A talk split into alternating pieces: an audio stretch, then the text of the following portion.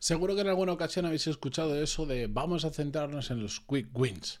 Una expresión que de una u otra manera se utiliza habitualmente en el mundo de la empresa y que en el episodio de hoy vamos a ver qué significa exactamente, pero sobre todo cuando puede ser una muy buena estrategia seguir, pero por el contrario, a veces eh, puede darnos unos cuantos problemas. Lo vamos a hacer en el episodio 1396. Yo soy Matías Pantaloni y esto es Desarrollo Profesional, el podcast donde hablamos sobre todas las técnicas, habilidades, estrategias y trucos necesarios para mejorar cada día en nuestro trabajo. Por cierto, si os gustan los temas que hablo en este podcast, pantaloni.es y os podéis apuntar a la newsletter donde mmm, cada semana o cada 15 días, dependiendo mi inspiración comparto más temas sobre desarrollo profesional y los últimos contenidos que he subido en otras redes, como el último vídeo en YouTube, etcétera, etcétera. Bien, dicho esto, Vamos a ver, las quick wins. Mm, para quien no lo conozcáis, básicamente se puede expresar de un montón de maneras diferentes, pero últimamente está muy de moda eh, llamarlo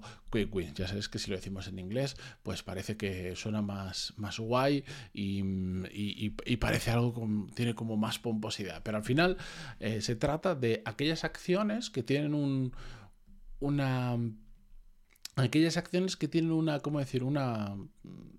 que, que hacen que ocurra algo rápido, ¿vale? Algo, un, impacto, que tengan un impacto rápido. Normalmente suelen ser cosas fáciles de hacer y que a la vez van a tener, en mayor o menor medida, un impacto sobre lo que estamos haciendo. Por ejemplo, incorporas a un comercial en, el equipo y em, tienes dos opciones. Dentro de toda la cartera de potenciales clientes que ese comercial puede abarcar, pues decir, oye, ¿qué hago? ¿Lo centro en clientes muy a largo plazo, cuyo ciclo de venta es larguísimo, de 2-3 años, por ejemplo, y tal? ¿O también tengo quick wins y se los doy, que son, yo que sé, imagínate cuentas que simplemente están para renovar, que es muy fácil renovarlas porque ya son clientes y que con un par de conversaciones adaptando pum pum pum ya va a hacer sus primeras ventas y entonces si yo le, lo centro en esos quick wins, ¿qué pasa? Que enseguida va a ver que, se empiezan a producir las ventas, que el proceso funciona y va a estar más motivados y en paralelo va a ir atacando las grandes cuentas, las largas, la de ciclo de vida,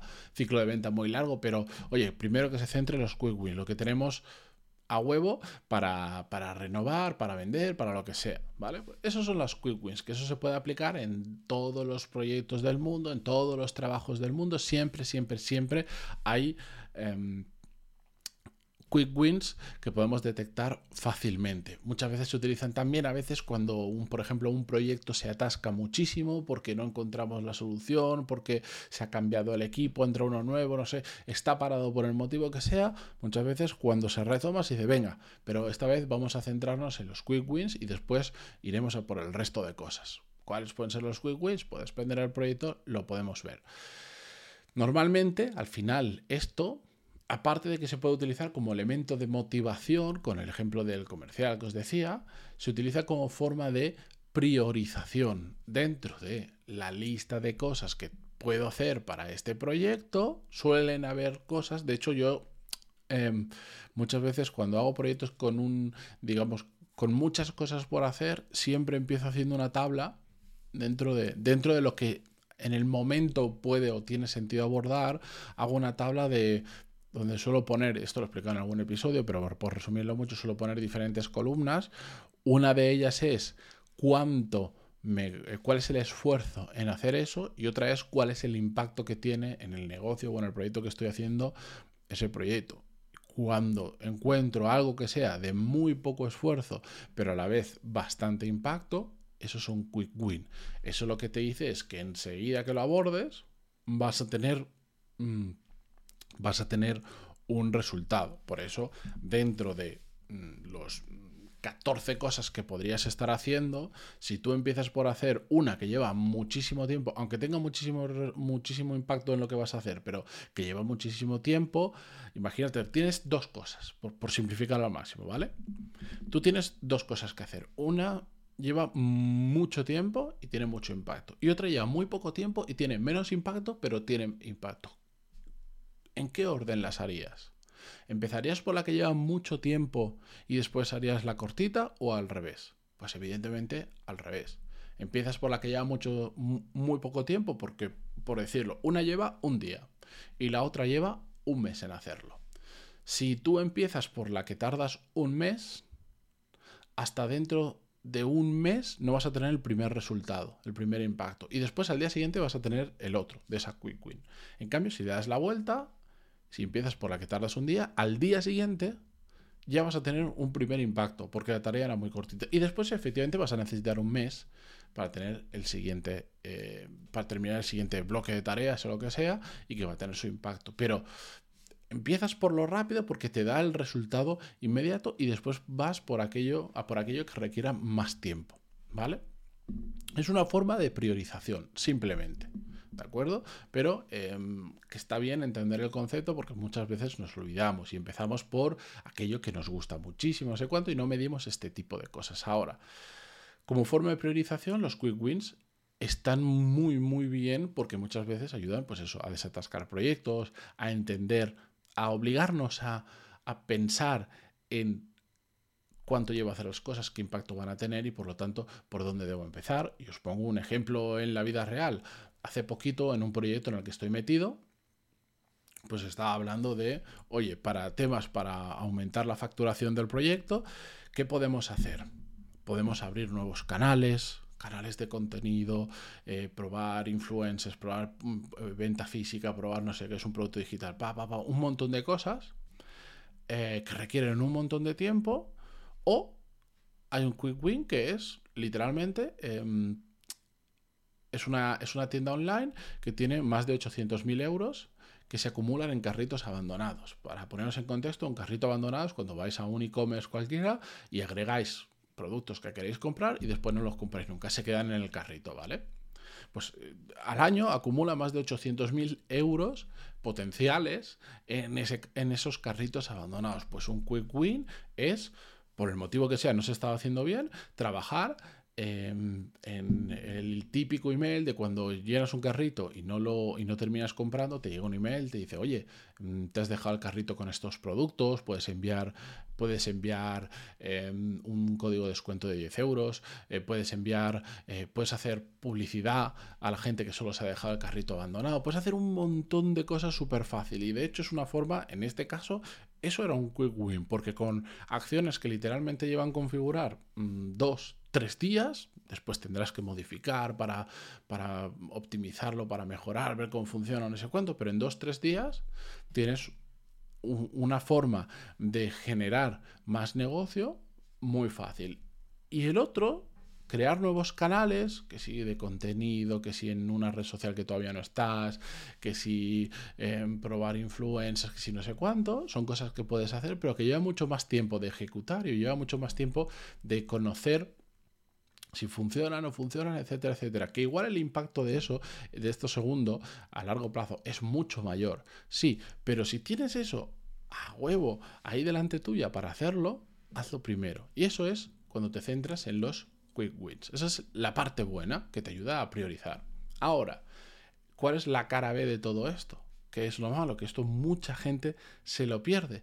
Que es que cuando los, centrarte en quick wins se convierte en tu única forma de pensar, te convierte en cortoplacista. Y esto es un peligro muy grande que lo he visto un montón de veces. Cuando se sobreutiliza esta expresión de vamos a centrarnos en los quick wins, yo cuando veo a alguien que, que, habitualmente utiliza esa expresión de una forma u otra, me da mucho miedo, porque lo he visto ya en demasiadas personas que terminan siendo cero largoplacistas, cero estrategia, cero, cero pensar más allá de qué puedo hacer ahora mismo para ganar más dinero, para ser más rentables, para lo que sea es muy, muy, muy, muy peligroso. Está bien a veces para desbloquear, para priorizar y tal, centrarte en las cosas que a corto plazo pueden tener más impacto, pero al final los proyectos, las empresas se construyen en el medio y en el largo plazo. Por lo tanto, siempre tenemos que estar pensando en todo. ¿Cuáles son las acciones que si las tomo ya pueden tener mucho impacto en el corto plazo, pero a la vez tengo que estar trabajando en acciones que en el largo plazo también vayan a funcionar bien, porque hacia allí es hacia donde se dirige la empresa.